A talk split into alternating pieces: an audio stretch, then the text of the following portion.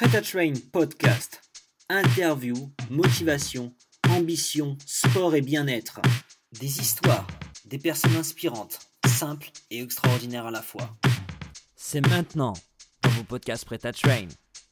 Premier sur le fitness et le bien-être. Bonjour tout le monde et bienvenue dans ce podcast euh, Preta Train.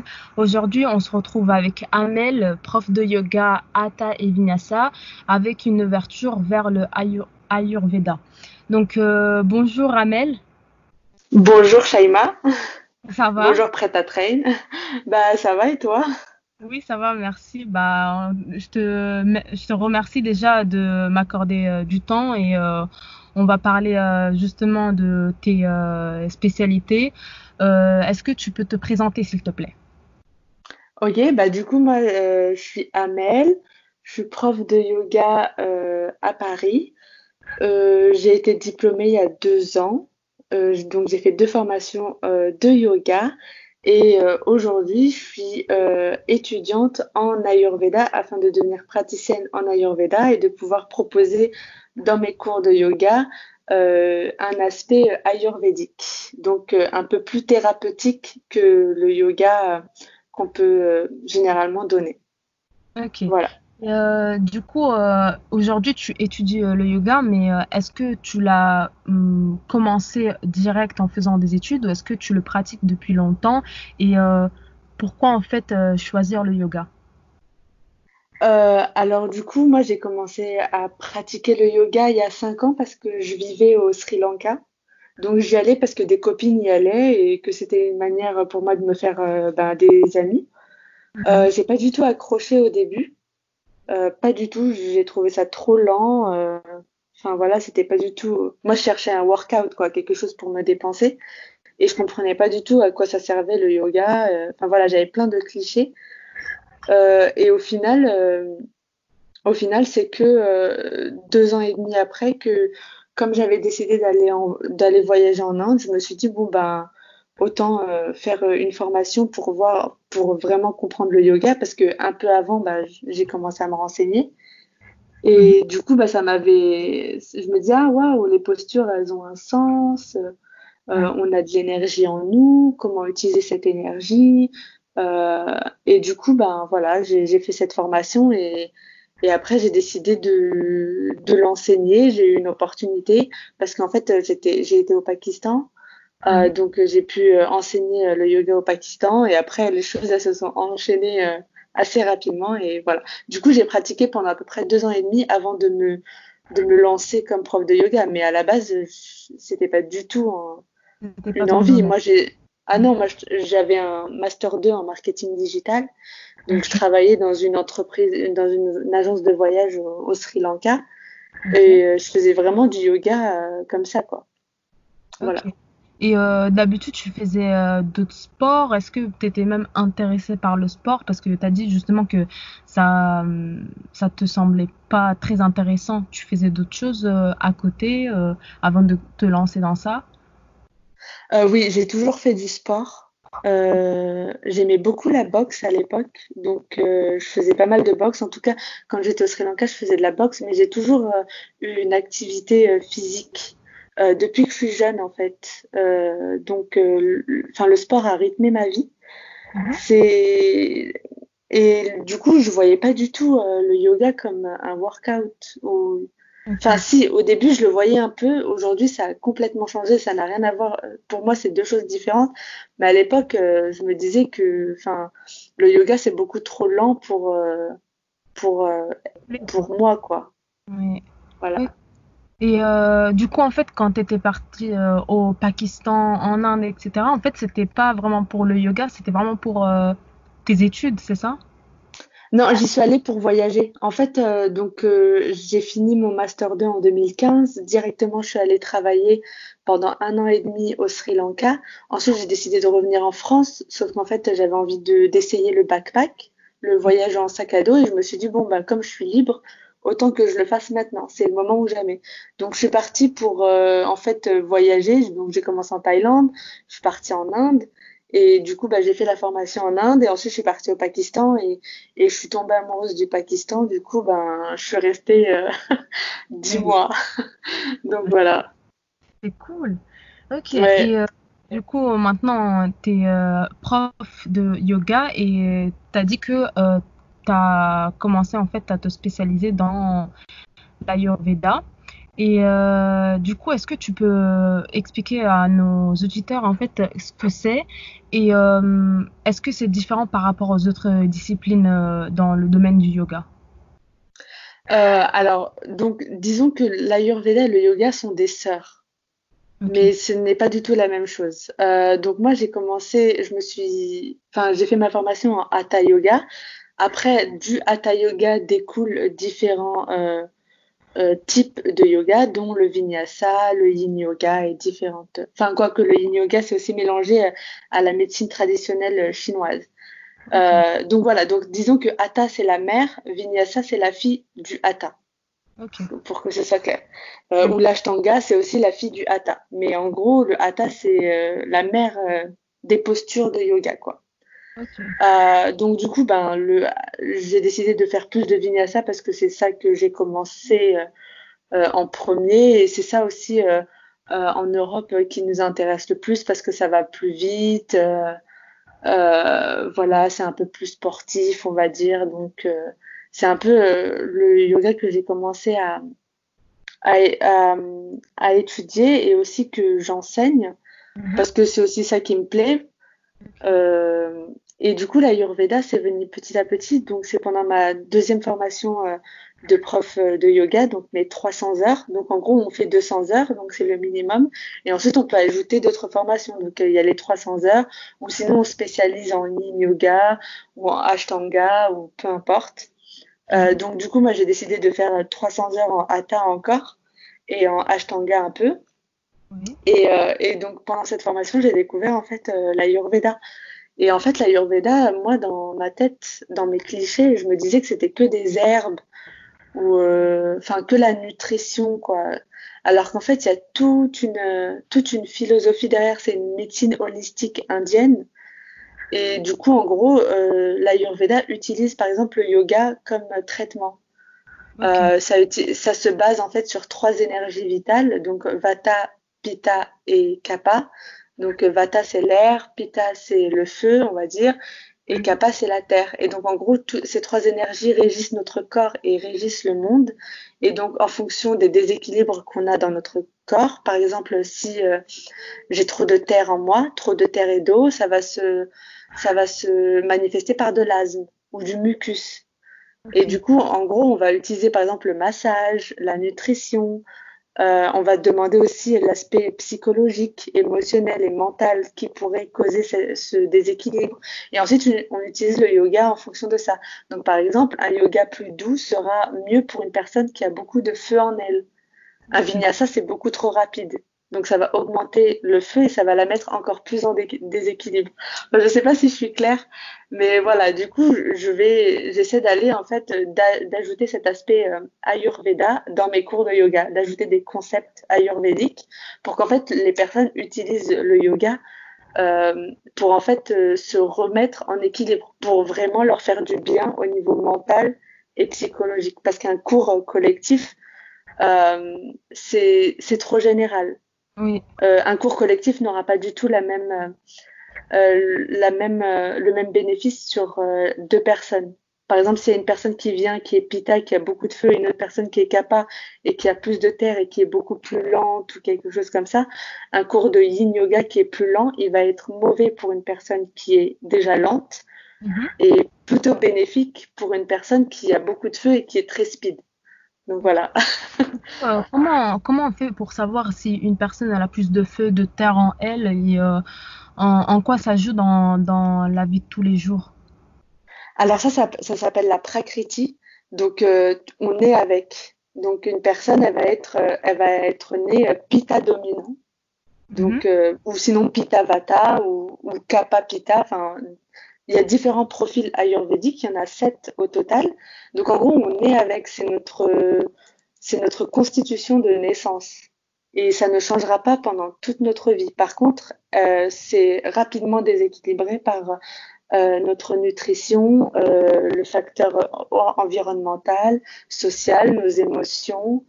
Euh, quelqu'un qui est déjà pita, qui a du feu et qui est tout le temps en colère, ou qui est dans des situations qui le mettent tout le temps en colère, eh ben ça va lui augmenter son feu, surtout si la personne ne digère pas cette émotion et qu'elle ne l'accepte pas. Et du coup, bah, ce, ce problème-là, il va se manifester peut-être par des problèmes de foie ou des problèmes de peau. Euh, voilà. Ah, je savais pas tout ça. Mais euh, voilà. du coup, par exemple, si il euh, y a un, un, client qui vient vers toi et, et te demande justement, enfin, de, de, de, faire du yoga, etc.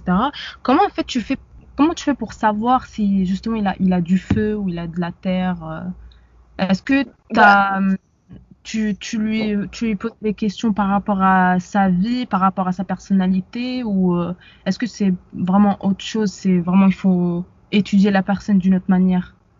Alors, pour euh, déjà, généralement, il faut faire une consultation avec un praticien en Ayurveda, parce qu'il y a plein de questions à savoir. Euh, c'est enfin par rapport à sa psychologie ou à son à, à, à son physique aussi euh, par exemple, euh, si je, donne un questionnaire à, à une personne, euh, euh, je sais pas moi, de type caucasien ou à une personne chinoise, tu vois, ou asiatique, elle pourra pas répondre au même, enfin, elle pourra pas répondre de la même manière, elle pourra pas se comparer aux mêmes personnes, quoi. Mais en gros, il y a pas, c'est un questionnaire, en gros, sur tes, ton aspect physique par rapport à à, disons, aux personnes qui ont la même origine que toi, on va dire. Et euh, il y a un questionnaire aussi euh, psychologique. Donc, par exemple, une personne qui a tendance à, qui n'a aucune patience, on va lui mettre alors euh, combien, est-ce que vous êtes patient en général Si la, la personne a dit de temps à autre ou non, je suis jamais patiente ou oui, je suis très patiente, ce sera différentes énergies. Donc, en gros, déjà, soit la personne elle va voir un praticien en Ayurveda. Sinon, en général, moi, quand euh, je vois une personne, euh, parce que aussi, excuse-moi, il y a la prakriti, donc il y a la constitution de naissance, mais il y a aussi la vikriti, qui est le déséquilibre. Donc, par exemple, une personne, si je la vois, et euh, par exemple qu'elle est très ronde, alors qu'en fait elle est vata, et que les vata ils sont plutôt minces, cette personne, elle a un, elle a, elle a un, un fort, euh, elle a beaucoup de, de, graisse, de masse graisseuse. Du coup, elle a un déséquilibre en kappa. Ça veut dire qu'elle a trop de kappa en elle et euh, qui n'est pas naturel pour elle en fait. Euh, après ça, il y a plein de raisons émotionnelles, comment elle mange, enfin voilà. Mais en tout cas, généralement, quand il y a quelqu'un, en tout cas quand je vais voir mes, mes élèves privés, j'arrive à savoir à peu près tu sais, il y a les personnes qui parlent tout le temps ou qui adorent être distraites ou qui regardent partout pendant le cours de yoga. Tu dis, ah, cette personne, elle a plus de mal à se concentrer, donc elle a trop d'air. Donc elle risque d'être vata. Ou tu as les personnes qui sont plus calmes, plus posées, euh, qui parlent pas trop, euh, mhm. euh, plus chaleureuses. Tu te dis, ah, cette personne, elle est peut-être capable, tu vois, un peu plus maternelle. Euh, voilà, donc tu arrives à sentir un peu les énergies et quand et ensuite après je leur propose quel type de yoga et ensuite ils me disent aussi dans quel état d'esprit ils sont. Ok, d'accord. C'est voilà. Ah oui, ok, d'accord. En fait, il faut prendre vraiment beaucoup beaucoup d'aspects de la personne avant de d'entamer enfin cette médecine du coup. Ah oui, oui c'est clair. C'est bah de toute façon c'est ce sont des vraies études. Ok. Euh, est-ce que, euh, justement, en parlant de clients, est-ce que euh, il y en a, par exemple, qui ont des a priori sur le yoga, comme par exemple toi, comme tu en avais avant? Est-ce que une fois qu'ils commencent à pratiquer, ils changent d'avis Est-ce qu'ils finissent par aimer justement le yoga ou bien l'ayurveda s'ils en font? En fait, moi, je présente le yoga comme, comme une manière d'améliorer leur vie. Euh,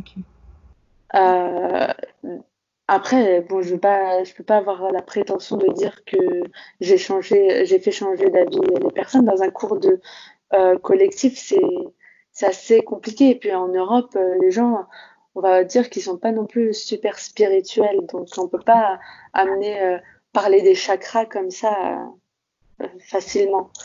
Euh, bon, après, j'essaie de montrer que euh, le, le, yoga, c'est un peu plus que de simples postures.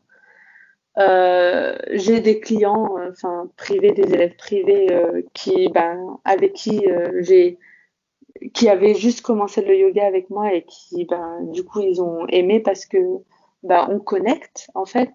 Après, y a, dans les cours collectifs, il y en a beaucoup qui viennent euh, que pour euh, transpirer ou parce que ils veulent apprendre à faire une posture euh, super compliquée qu'ils ont vue sur Instagram.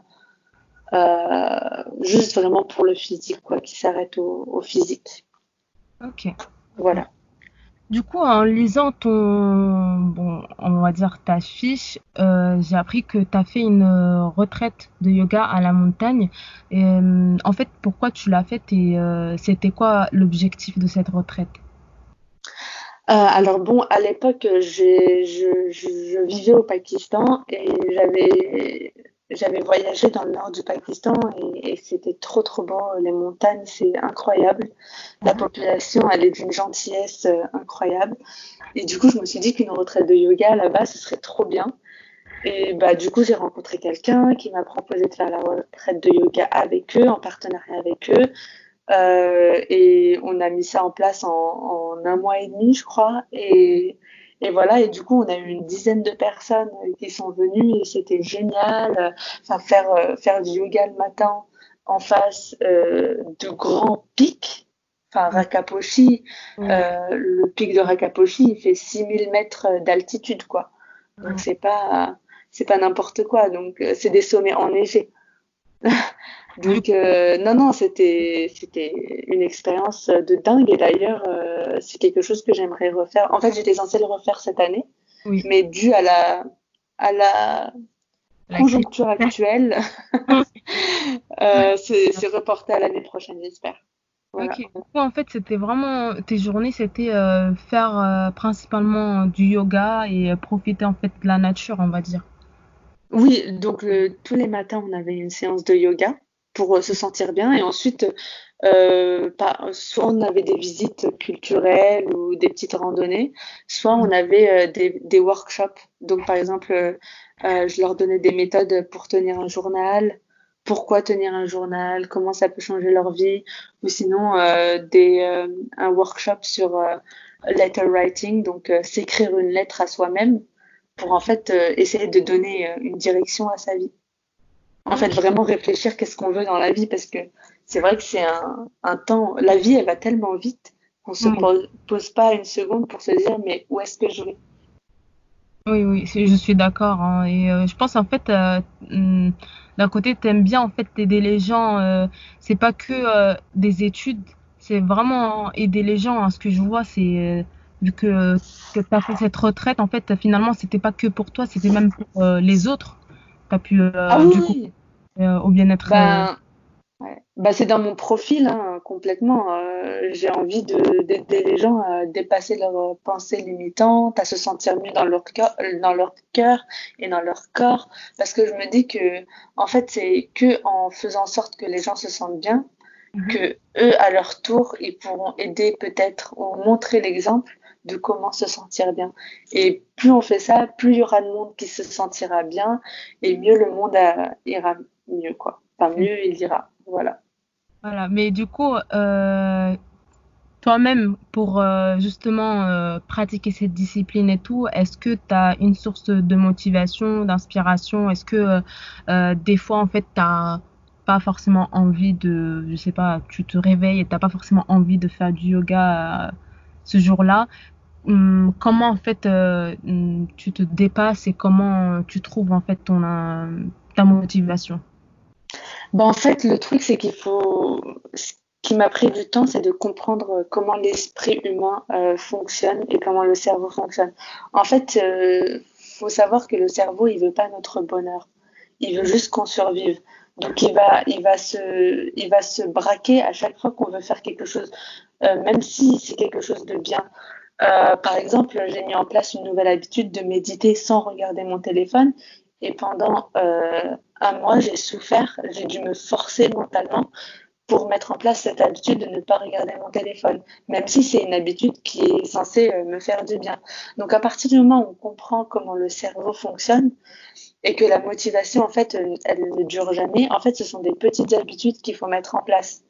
Donc, pour mettre ces habitudes en place, on commence par la motivation et ensuite ça devient tellement ancré en nous, comme se brosser les dents, que on n'y réfléchit même plus. Et donc moi, ça fait longtemps que je fais du yoga et j'y réfléchis même plus et je sais en fait euh, pourquoi je le fais.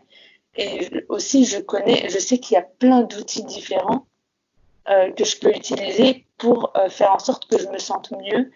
Si par exemple je suis, je suis anxieuse, je sais quel type de yoga et quel type de posture, quel type de respiration je dois faire pour euh, calmer mon anxiété. Donc c'est aussi à la fois euh, connaissance. En fait, il faut pas être ignorant. C'est la connaissance de son esprit, de comment son cerveau fonctionne, et aussi savoir qu'il y a, il y a plein d'outils au yoga et qu'il n'y a pas un type de yoga pour euh, tout le monde. Il y a plein de techniques qu'on peut utiliser, euh, que ce soit le yoga ou autre pour se sentir mieux et pour euh, être discipliné. Et la discipline, ça se travaille. Hein, enfin, oui, voilà. Euh... C'est pas de la motivation qu'il te fallait, c'est vraiment de l'autodiscipline. Oui, oui. Et puis, juste pour ajouter d'un point de vue ayurvédique, par exemple, les personnes Pitta, elles sont beaucoup plus disciplinées que les personnes Kappa. Et donc ça aussi, il faut le savoir. Une fois qu'on connaît à peu près son profil ayurvédique, euh, une personne Pita, elle, est, elle a beaucoup, elle est goal-oriented. Elle sait où elle va, elle a une vision, elle est organisée, tu vois. Euh, une personne Kappa, elle est beaucoup plus maternelle, elle prend son temps, elle a plus du de mal à se réveiller le matin, à se lever. Euh, enfin, elle est plus genre euh, chill devant la télé, quoi, toute la journée. Du coup, peut-être qu'une personne Kappa, on, on devrait la motiver en lui disant, ah, euh, en ramenant un peu plus de fun dans la pratique. Une personne pita, elle va y aller directement, elle sait pourquoi elle fait quoi. Donc euh, aussi, c'est bien de connaître son profil ayurvédique. Ok. En fait, euh, du coup, c'est juste une histoire de apprendre à se connaître, apprendre et en fait connaître un peu sa personnalité au final. Oui, de toute façon, ça c'est partout dans tous les domaines de la vie. Si on ne se connaît pas, voilà. Euh, on peut pas avancer et aussi on est notre pire ennemi. Donc il faut connaître notre ennemi pour pouvoir euh, le battre sur son terrain. voilà. Voilà. ok, bah écoute, euh, je pense on t'a répondu à toutes les questions. je te remercie énormément, c'était vraiment très intéressant. Ah bah, merci à toi, tes questions étaient super intéressantes et je suis contente de partager ça avec toi et la communauté. Il n'y a pas de souci. Bon, bah, merci beaucoup. À la prochaine. Hein. À la prochaine. À bientôt. À bientôt. Prêt à Train podcast. Interview, motivation, ambition, sport et bien-être. Des histoires, des personnes inspirantes, simples et extraordinaires à la fois. À bientôt pour un nouveau podcast Prêt à Train. Premier sur le fitness et le bien-être.